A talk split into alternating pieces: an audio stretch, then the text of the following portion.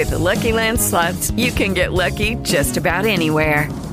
This is your captain speaking. Uh, we've got clear runway and the weather's fine, but we're just going to circle up here a while and uh, get lucky. No, no, nothing like that. It's just these cash prizes add up quick. So I suggest you sit back, keep your tray table upright, and start getting lucky. Play for free at LuckyLandSlots.com. Are you feeling lucky? No purchase necessary. Void where prohibited by law. 18 plus terms and conditions apply. See website for details. ¿Qué tal? ¿Cómo están? Sean bienvenidos a este nuevo podcast. Es, básicamente somos un grupo de psicólogas que vamos a estar hablando de varios temas. Y, eh, déjenme presentarme, yo soy la doctora Luz Rebeca Castillo Sietecat, soy especialista en neuropsicología, neurorehabilitación, psicoterapia individual y de pareja. El día de hoy nos acompaña una de nuestras especialistas de la clínica Mente Sana Vida Sana. Ella es la licenciada Mercenario, eh, Andrea Mercenario. Ella es una excelente psicoterapeuta con mucha experiencia. Andrea, ¿cómo estás? Qué gusto tenerte aquí. Cuéntanos un poquito más de ti, de, de, tu profesión. Hola, sí, sí, sí. Pues bueno, vamos a platicar un poquito de mí, pero ya más como en confianza, ¿no? Sí. Voy a presentar. Eh, pues yo soy Andrea Mercenario Nieto, yo soy psicóloga y tengo una maestría, soy psicóloga, o sea, licenciatura en psicología, tengo una maestría en psicología clínica integrativa y tengo un diplomado, estoy por terminar el diplomado en estrategias de intervención con pacientes. Eh, llevo dos años aproximadamente dedicándome a la consulta privada, tengo un consultorio en el cual atiendo a, a diferentes tipos de pacientes, eh, me enfoco en jóvenes y adultos. Y pues bueno, eh, yo encantada de estar por acá contigo, platicando temas de psicología y pues qué mejor que nos acompañe un súper invitado, ¿no? Fede. Sí, sí, ese súper invitado es un periodista también de mucha trayectoria. Él es el licenciado Federico Reyes. Fede, qué gusto también tenerte con nosotros. Hola, pues muchas gracias por esta invitación. Eh, Luz, Andy, pues me presento un poquito, este, pues yo ejerzo el periodismo, eh, un poco como jefe de información en un gran medio. Eh, me especializo también en comunicación política, un poquito del análisis de las personas desde la comunicación incluso corporal. Y bueno, pues vamos a estar aquí tratando de arrinconarlas, ¿no? De sacarles estas verdades que no, no son tan políticamente correctas. Okay. Pero bueno, pues vamos a, a, empezar este, este podcast y bueno, pues te cedo la palabra, Luz. Sí, claro. Hoy este, vamos a hablar de un tema que pues realmente no se habla mucho, yo creo, ¿no? Y se está dando muchísimo más en esta generación. No vamos a hablar de la crisis de los 20. Sí, que, que eh, yo creo que a los 20 es una edad de mucho cambio, ¿no? Sí. Y realmente se entra una crisis. Una crisis es un cambio que normalmente se da cuando estamos, en, digamos, en una zona de confort, sí. cuando estamos estables de alguna manera. ¿No? ¿Tú qué opinas, Andy? Sí, totalmente es un tema súper importante porque se habla mucho, por ejemplo, de la crisis de, las, de las, los adolescentes, la crisis de los niños chiquitos, pero muy pocas personas nos hablan de la crisis de los 20, de los 30, que es una crisis de verdad fuertísima, la, lo decimos como psicólogas y como personas que lo están viviendo o que lo han vivido o que están por vivirlo, ¿no? Y nosotros. Exactamente, exactamente. Entonces, pues me parece perfecto platicar de este tema ya un poco más allá de términos científicos y de psicología, hablando desde una parte humana, ¿no? Hablando de realidades. Sí, sí, claro. Sí, ya hay mucha gente que no, afuera que no se atreve a preguntar muchas cosas, ¿no? O incluso les da miedo preguntar en terapia. Y por eso Fede nos va, va a ser la voz de esas personas allá afuera. Exactamente. Pues ya aprovechando la palabra, pues eh, yo quisiera traer a, a la mesa eh, esta parte del cuestionamiento, ¿no? Este, es, es válido cuestionarse eh, pero creo que también juzgarse ¿no? hasta, hasta cierto punto en esta crisis de los 20, qué tan bueno es para las personas tener estos cuestionamientos de los 20, ¿no? Es una etapa en donde ya estamos dejando evidentemente la adolescencia, estamos un poco empezando la parte de ya ser adultos y vienen muchos cuestionamientos, ¿no? Eh, estudié la carrera que me gusta o la que me inculcaron en mi casa, la que me deja más trabajo, la que estaba de moda, eh, en temas amorosos, ¿no? Hay quienes ya tienen familia, hay quienes tienen novia, hay quienes están solteros y hay quienes de plano nunca tuvieron una pareja, ¿no? Uh -huh. Entonces, ¿qué tan válido o qué tan sano son estos cuestionamientos en la edad de los 20? Ok. Pues creo que es muy válido porque, a ver, Em, entre más reprimamos y evitamos y creamos que tengamos que estar en una realidad perfecta de que todo está bien y siempre me tiene que ir bien y soy el mejor, pues es lo que más te hace frustrarte porque no es cierto, van a haber momentos de crisis a lo largo de tu vida, entonces está bien cuestionarte, está bien no siempre estar bien, pero aquí viene un tema muy importante, las comparaciones, ¿no?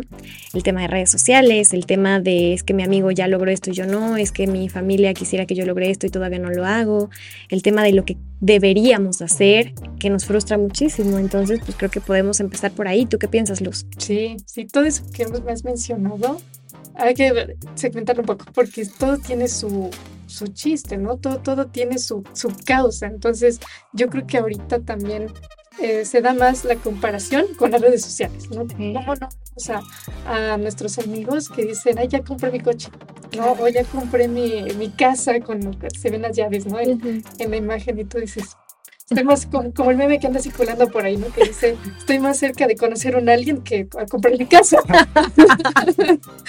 sí, o sea, realmente ahorita sí está más complicado, ¿no? Pero eh, quizá no es cuestión de compararse tanto, sino como de decir, ok, estoy empezando hasta hacia donde yo me quiero dirigir. ¿no? Porque realmente las redes sociales son una ventanilla.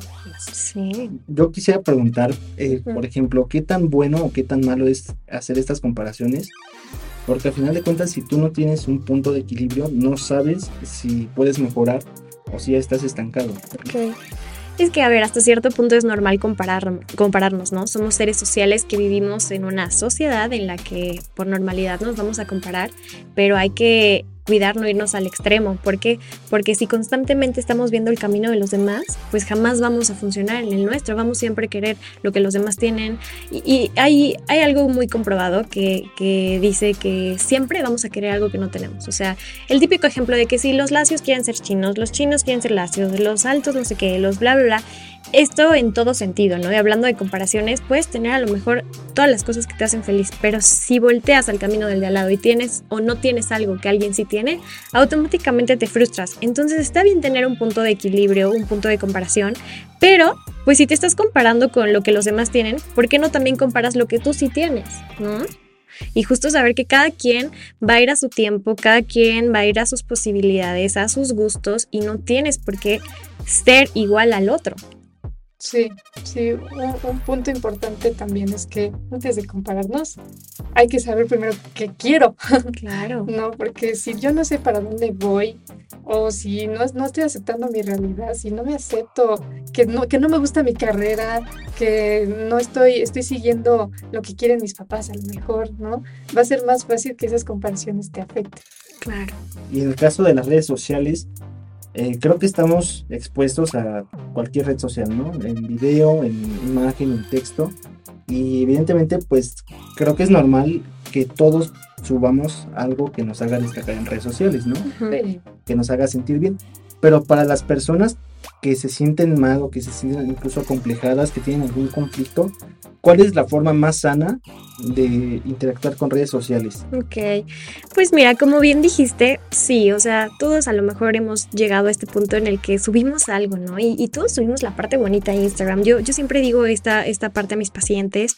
Eh, el porcentaje de lo que vemos en redes sociales, realmente el verdadero es muy poco. Sí. Todos subimos la parte bonita. ¿Quién se sube llorando? ¿Quién se sube contando me peleé con mi pareja? Incluso, ¿no? Cuando estás tomando una foto de la comida, quitas las servilletas y a todos les dices, no, no, no metan la mano porque la foto. Entonces, todos lo hemos hecho. Pero el punto es concientizar que así como tú subes la parte bonita, todos lo hacen, ¿no? Entonces, ¿cómo poder hacer más llevadero esto? Uno, siendo consciente de que, ok, estamos en una era digital, tampoco se trata de desaparecerte de redes sociales, porque, a ver, las redes sociales ya también son parte de nuestro trabajo, de nuestro día a día, de comunicarnos con la gente que queremos. No es tal cual desaparecer, pero sí es cuidar a quien sigues, silenciar a quien no te haga bien, uh -huh. eh, darte cuenta qué tipo de contenido sigues, ¿no? A lo mejor luego ves influencers que dices, es que wow, me encanta, no sé qué, pero realmente pregúntate qué tanto te aporta o qué tanto te está restando. Sí. Ese es un punto muy importante, clave, para empezar a, a, darte cuenta qué tanto te hacen daño en las redes sociales y empezar a tomar distancia. No, no eh, desaparecer por completo de ellas, pero darte un, unos pasos atrás, ¿no? O incluso, si hay personas que les funciona no tener redes sociales, adelante. y está, está bien esta parte de subir las cosas que a ti te motivan, o por ejemplo de compartir que ya tuviste un éxito o algún logro. Esa parte también es sana. Por ejemplo, Luz, eh, las personas que suben sus triunfos, ¿no? Ya me titulé, ya esto, tengo un mes de noviazgo, ya voy a tener a mi hijo. ¿Eso también es sano o eso tiene algún, eh, algún contexto que vaya a perjudicar incluso a alguien más, ¿no? Pues como todo, nada en exceso. ¿no? Entonces sí es bueno que tú subas eso, ¿no? Compres una, no sé, hayas comprado una camioneta, ¿no? Digas, ya con mi esfuerzo lo logré, ¿no? Pero que sea nada más para eso, porque mucha gente busca el, el decir, voy a, voy a subir muchas cosas para que se entiendan aceptar, ¿no? Exacto. Así es. Y ahí es donde empieza el problema y hay que trabajarlo en terapia. Una clave muy importante de esto que preguntas, Fede, y complementando lo que dice Luz, es todo en exceso está mal y no está escrito en ningún lado lo que está bien y lo que está mal. Yo lo que diría es, si tú quieres subir algo porque te nace, y no por una, no por una validación o por una aprobación, adelante. Si tú quieres este, subir algo sin lastimar a nadie, adelante. Si lo haces con intenciones, con dolo, así de, ay, voy a subir esto para que tal persona vea, ahí está mal, ¿no? Porque ahí tú quieres causar algo malo en alguien. Entonces, mientras tú seas feliz con lo que haces, si a ti te gusta subir algo porque es un logro y te gusta compartirlo, adelante, siempre y cuando detectando que no busques una aprobación o un like a cambio y tampoco lastimar a alguien más, ¿no? Haciendo esa acción. Entonces, pues mientras lo hagas de esa forma, pues cada quien es libre de hacer lo que quiera, pensando en, en su bienestar. Oye, y bueno, en los 20 creo que es algo típico que empiezas a tener, pues, los amigos que ya se quedaron, ¿no? Que todavía por ahí no acabaron la universidad, algunos otros ya este, la terminaron, pero no tienen trabajo. Ya incluso si tú tienes un puesto laboral, pues estás conviviendo con gente pues más preparada, más grande, este, con mucha experiencia. Es cierto esto de que las personas que te rodean te ayudan a formarte, porque en los 20 creo que eh, eres todavía como una esponja, ¿no? Que hacen siempre esta analogía de los niños y los adolescentes. Yo creo que los 20 todavía eres una esponja porque estás empezando a convivir con adultos, pero con personas también más chicas y de tu edad, ¿no? Creo, bueno, no sé, personalmente me pasa que de mi edad casi no, eh, o son más chicos o más grandes, ¿no? Pero, este, ¿qué tan cierto es eso? De que te tienes que rodear con personas que te aporten y esto pues trasladándolo también a redes sociales, ¿no? Seguir mensajes que te ayuden a mejorar a lo mejor en tus crisis existenciales. Claro. Sí, sí, bien dicen, bien dice el dicho, ¿no? El que anda con lobos, lobos aullar aprende. Entonces, sí es verdad que, que como seres humanos somos sociales por naturaleza desde la prehistoria, ¿no? Siempre estamos buscando entrar a un círculo, sea la edad que sea, ¿no? Entonces sí, es muy, muy cierto que hay que tener cuidado, sobre todo cuando empezamos los 20 años, porque es muy fácil que entramos a la universidad y obviamente lo que quieres hacer primero, o algunos, es eh, pues echar coto, ¿no? Decir, me voy al bar que está fuera de la, universidad, o llego este, todo borracho a hacer el examen y, sacan 10, ¿no? Lo que es muy extraño. sí, así es, y sin estudiar además. Entonces, intentan em, justamente estar con, con este tipo de personas, ¿no? poco a poco, conforme vas creciendo, conforme vas cumpliendo metas, conforme vas cerrando eh, nuevas etapas, es como tú solito vas atrayendo gente. Yo siempre he dicho que como tú estás psicológicamente, es como atraes a las personas. Entonces, ojo ahí, a todos los que nos están escuchando, piensen mucho en cómo es su círculo social. Exacto. Es trabajador, es social, no hace nada, ¿cómo es? Sí, retomando esta pregunta muy interesante que haces, Fede, hay una frase que a mí me gusta mucho que dice, eres el promedio de las personas que te rodean, ¿no? Entonces, algo importante para platicar en este tema de la crisis de los 20 es que conforme vas creciendo, te empiezas a dar cuenta que a lo mejor tu círculo de amigos que antes era de 10, ahora es de 5. ¿No? O de 2 o de 1. Y a veces pega. Duele muchísimo el voltear atrás y decir, ¿qué onda con mis amigos de antes? ¿Qué onda con mi grupo de antes? pues bueno, por alguna razón a lo mejor estás alejándote, ¿no? Porque a lo mejor esas personas, y, y, no porque haya un problema necesariamente, pero a lo mejor ya están cada quien en caminos distintos y a lo mejor lo que tú necesitas ya no te lo daban ellos y al revés, ¿no? Entonces, sí, totalmente yo siento que con las personas que te rodean son las que te dejan tanto positiva como negativamente, así que como dice Luz, ojo con quién nos rodeamos, ¿no? ¿Está bien depurar personas de tu vida? Claro que está bien. Amigos e incluso familia. Exacto. Sí, claro, como bien dice Andrés, si ya no te está aportando nada, es más, eh, a los 20 ya es una edad en la que ya empiezas a ganar tu propio dinero, que ya empiezas a generar tus gastos, tu vida independiente. Hay gente que no te suma, hay gente que dice, cada fin de semana vámonos de, de a tomar, ¿no? Y a lo mejor tú ya estás en un punto en que dices, híjole, no puedo porque tengo ciertos gastos, ¿no? Claro. Pero esta es la otra cara de la moneda, ¿no? Cuando una persona le está yendo bien, claro. cuando ya se está eh, autorrealizando, y justo como no caer en estas críticas, las típicas críticas de, ay, ya se te subió, ya eres un payaso, este, ya... Ya eres un señor. Ya eres un señor. ¿Qué, qué, qué hacer para que se te resbale, no? O, o cómo, pues, eh, darle este borrón a, a, esas personas. Y pues también tú no sentirte culpable, ¿no? Porque al final de cuentas, pues, eh, hay experiencias, vivencias, este, que pues te unen a esas personas, pero uh -huh. realmente ya no te suman. ¿Cómo esas personas que quieren hacer una limpia uh -huh. no pueden sentirse culpables, ¿no? Okay. ¿Qué deben hacer? Mira, me encanta mucho este concepto. Autoestima no es gustarle a todo el mundo. Autoestima es saber que no le gustas a todo el mundo y está bien.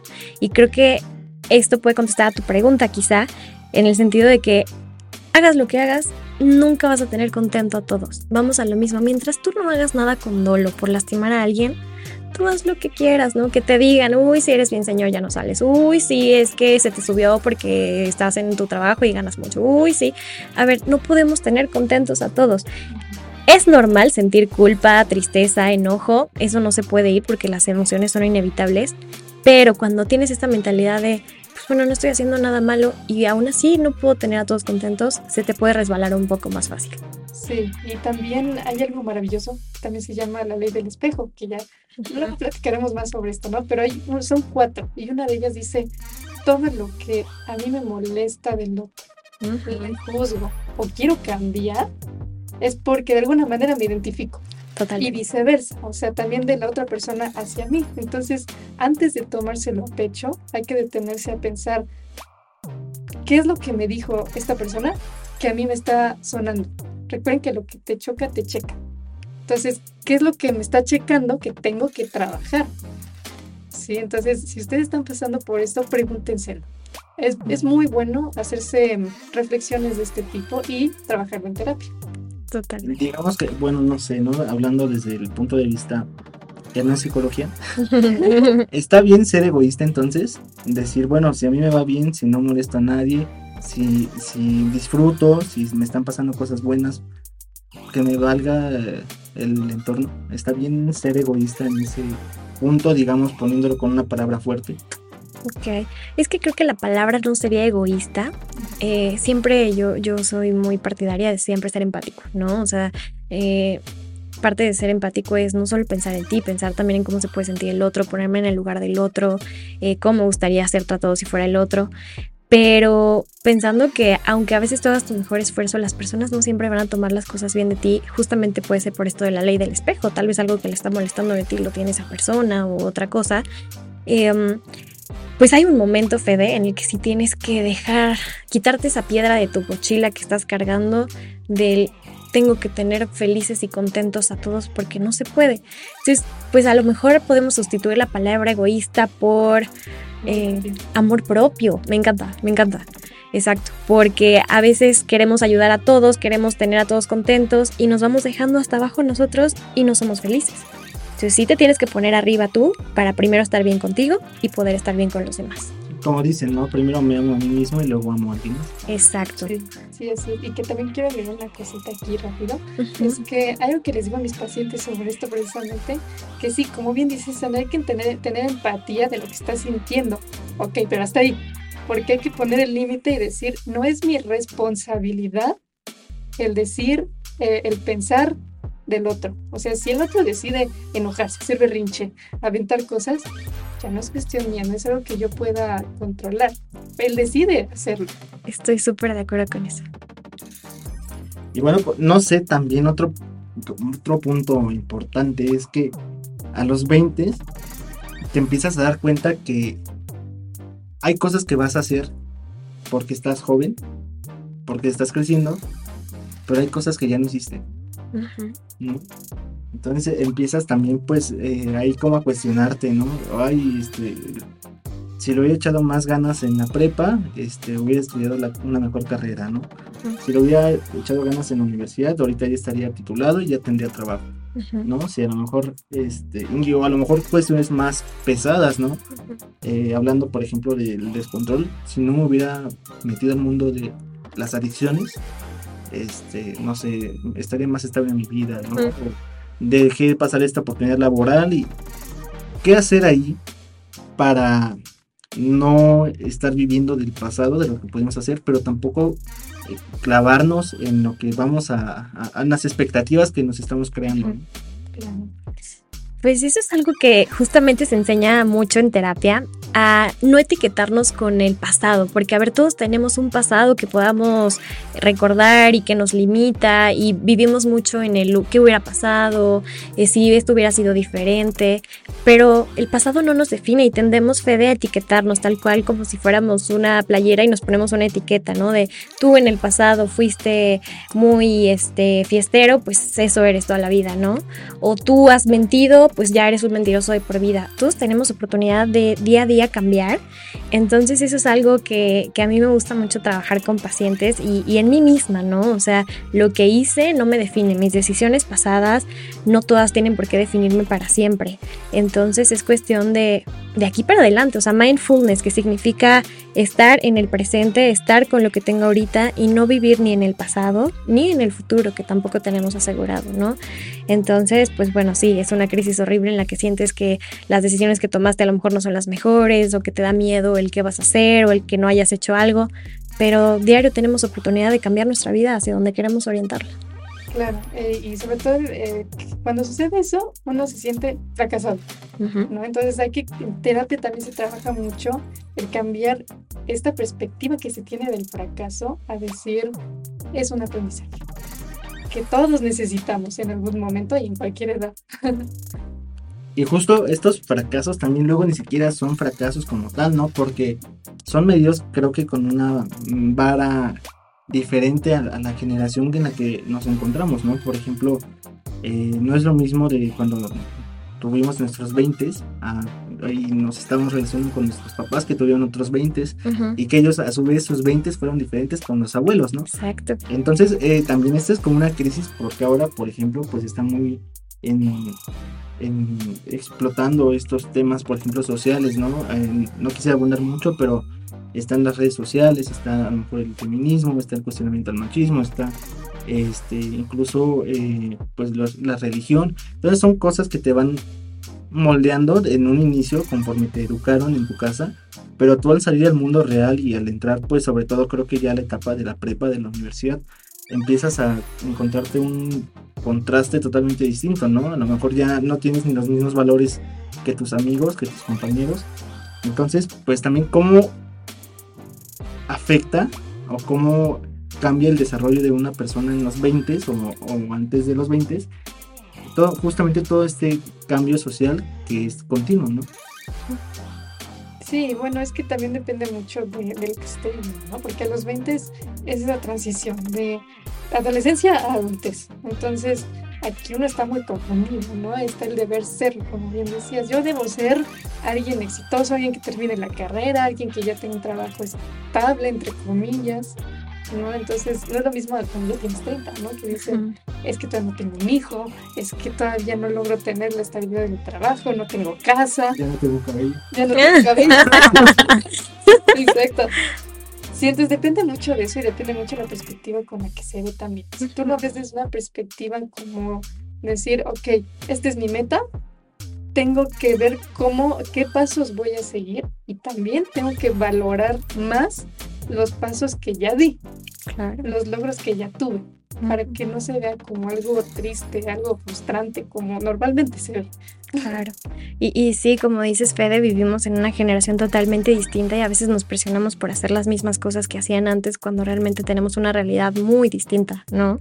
Y, y hablando de eso que mencionaba Luz, tenemos creencias, creencias limitantes que están arraigadas desde pequeños, de tú a tal edad vas a hacer esto y tú, y muchas creencias son desde nuestra familia y luego ya incluso son propias, ¿no? De que tú te decías, a ver, no, yo a los 30 voy a hacer esto, ¿no? Y esto y esto, esto, ya tengo que tener esto y tal. Llegan los 30 y pues por alguna razón quizá todavía no lo tienes y no está mal. Puedes aplazar otra vez, ¿no? O sea, puedes decir, bueno, ahorita no, pero como dice Luz, ¿qué pasos ya he hecho? Hay que valorarlos. ¿Y qué pequeños pasos voy a llegar, voy a dar para llegar a mi meta? Algo que a mí me gusta mencionar mucho es que a veces nos ponemos metas muy grandes, pero poco realistas, ¿no? Ejemplo, vienen los propósitos de Año Nuevo y díganme cuántos han cumplido realmente. Ninguno. Ninguno, o casi ninguno. Exacto. Porque nos ponemos objetivos poco realistas. Ejemplo, voy a hacer tres horas de ejercicio diarios, voy a dejar de comer dulces así, pero ya nada. Voy a leer 70 libros al año, voy a hacer mil cosas. ¿Por qué no nos ponemos objetivos realistas? ¿Quieres hacer ejercicio? Primero ponte media hora al día. 10 minutos al día, algo, aunque sean pequeños pasos, pero es algo. ¿Quieres leer un libro? No te digas, voy a leer 100 páginas diario. Tu cerebro te va a decir que flojera, no lo voy a hacer. Pero ponte a leer 10 hojas diarias. Tal vez dices 10 hojas no es nada, pero en una semana ya llevas 70. O un audiolibro. O un audiolibro, pero cosas que para tu cerebro sean interesantes, que sean realistas. Si no, te va a mandar muy lejos año tras año. Y no si eres una persona que procrastina, es decir, que deja todo para después. Exactamente. Una persona cómoda, ¿no? Exacto. Sí, claro. Bueno, o sea, justo también a los 20, pues te cuestionas, como ya hemos dicho, ¿no? Varias cosas de tu vida. ¿Ustedes creen que vivimos muy acelerados en el, en el sentido de que, por ejemplo, ¿no? Este, tienes que ir al kinder a cierta edad, ¿no? A lo mejor todavía hay chance porque puedes entrar directo a la primaria, pero ya si ya no fuiste al kinder, pues entras un poquito retrasado en conocimientos, ¿no? Pero justamente eh, creo que el elegir una, un estudio, una carrera a los 16, 17 años, 18, este, y ya cuando terminas, no sé, entre los 22, 25, y, y te fijas que a lo mejor no, no la aprovechaste bien o que no te gustaba, está bien ese estándar de, de que eh, terminando la adolescencia ya tienes que decidir prácticamente tu futuro. O podríamos a lo mejor llevar unas más relax y por ejemplo ya ahorita pues no sé, a unos 25 años decir, este, ¿sabes qué? Pues sí, quiero estudiar tal cosa. O sea, es, ¿es sano también eso o estamos perdiendo años de vida? Ok. pues mira, creo que ah, bueno, está comprobado que la gente a los 16, 17, 18 no está totalmente capacitado para tomar una decisión tan importante a qué te quieres dedicar toda la vida, ¿no? Pero no es ni blanco ni negro. A lo mejor habrá personas que desde toda la vida supieron que estudiar. A lo mejor habrá personas que a sus 30 años todavía no saben. O sea, yo aquí lo que diría, Fede, es cada quien a su tiempo. Si una persona a sus 18 dice, yo ya estoy listo para decidir qué quiero estudiar, está perfecto. Y si después de unos años se da cuenta que no se quiere dedicar a eso, también está bien. Y si a lo mejor una persona dice, yo no estoy lista para decidir, me quiero dar un año, si están sus posibilidades hacerlo, o sea, cada quien va a ir haciendo lo que crea bueno para sí mismo. No hay respuesta ni buena ni mala. Sí está comprobado que no estamos todos capacitados para en ese momento tomar esa decisión. Sin embargo, hay a quien le funciona, hay a quien no. ¿Tú qué piensas, Luz? Sí, completamente. Este, haciendo un énfasis en lo que dices de la edad, Ujú. de hecho, a los, ¿qué será? A los 25 años está comprobado que el cerebro se termina de desarrollar, sobre todo la parte prefrontal, que es la última, y esta parte nos ayuda a tomar decisiones. A, a pensar un poquito con más lógica, más razonamiento, etcétera, ¿no? Entonces, esa es una cuestión, ¿no? Que todavía no está muy maduro el cerebro para tomar decisiones, pero también es importante, yo creo, el, el no querer todo rápido, porque eso es lo que se quiere en la adolescencia y en los 20. Queremos que todo salga ya, Ujú. ¿no? Entonces, es necesario irse tomando su tiempo y probar. Se vale, se vale cambiar de carrera, se vale estudiar otras cosas. Como bien dices, si yo no estoy a gusto con mi carrera, busco otra cosa. Se vale, claro, pero no, no se queden sin hacer nada. Yo diría que también prueben de todo, a ver qué les gusta. Así es. Y bueno, pues un tema que tampoco puede faltar, eh, creo que es el, el amor adolescente, ¿no? O los ex, que también empiezas a tener ahí como tus recuerdos, o, también la presión, ¿no? De que, pues no sé, ustedes, yo eh, nunca tuve como el, el, amor este adolescente, y pues ahí, no sé, es como el cliché, ¿no? Las películas, y de repente pues ahí están los que están traumados con el ex, o los que no han tenido este, pues a lo mejor ni novia, ¿no? Hablando pues ya más en serio, pues a lo mejor hay personas que no han tenido relaciones sexuales. Esto también, ¿cómo lo pueden llevar? O sea, es cada quien su proceso, pero a final de cuentas, ¿qué es lo que pasa con estas personas? Porque también es una presión como social, ¿no? o también es como cumplir unos estándares de, no, sí, este, pues tengo que cumplir mi meta este, de tener una novia, de tener el amor de mi vida, de tener eh, una buena relación con una pareja, mi familia. ¿Qué es lo que viene con todos estos eh, pensamientos y estatutos que tendríamos que cumplir según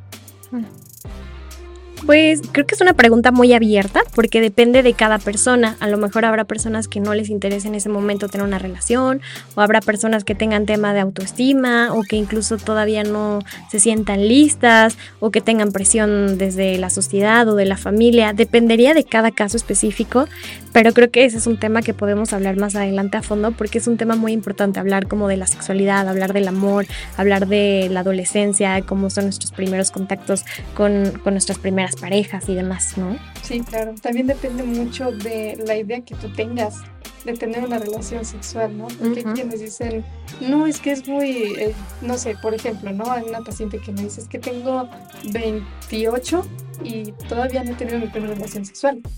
Y eso me está causando mucho, mucho problema, ¿no? Mucho conflicto, porque se burlan de mí. Entonces, aquí el punto es decir, está bien que si tienes dudas, pues buscar ayuda, informarte. Está bien no haber tenido relaciones o no ser muy activo sexualmente también. Sí, y sobre todo cuidarse.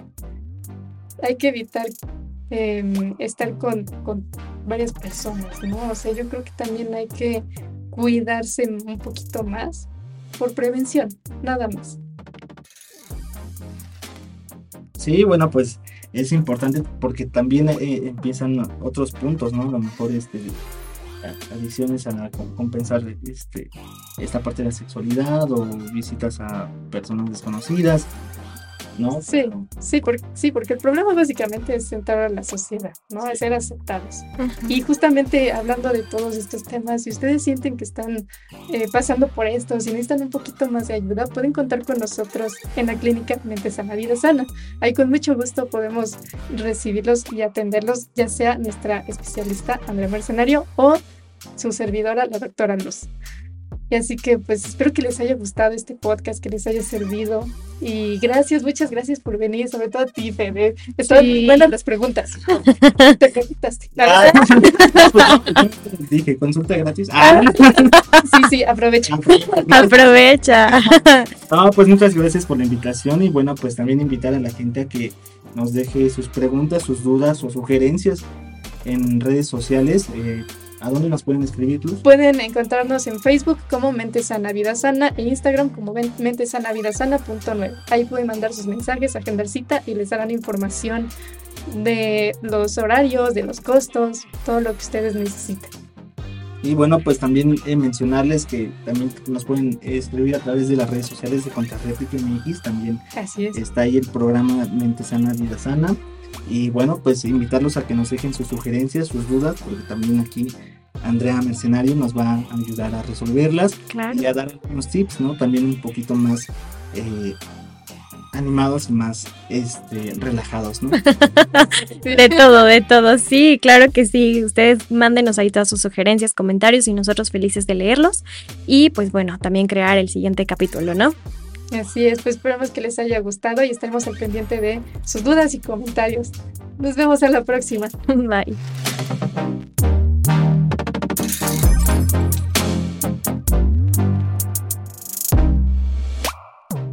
Is Ryan here and I have a question for you. What do you do when you win? Like, are you a fist pumper? A woohooer, a hand clapper, a high fiver. I kind of like the high five, but if you want to hone in on those winning moves, check out Chumba Casino. At ChumbaCasino.com, choose from hundreds of social casino style games for your chance to redeem serious cash prizes. There are new game releases weekly, plus free daily bonuses. So don't wait. Start having the most fun ever at ChumbaCasino.com. No purchase necessary. VGW. Void were prohibited by law. See terms and conditions. 18 plus.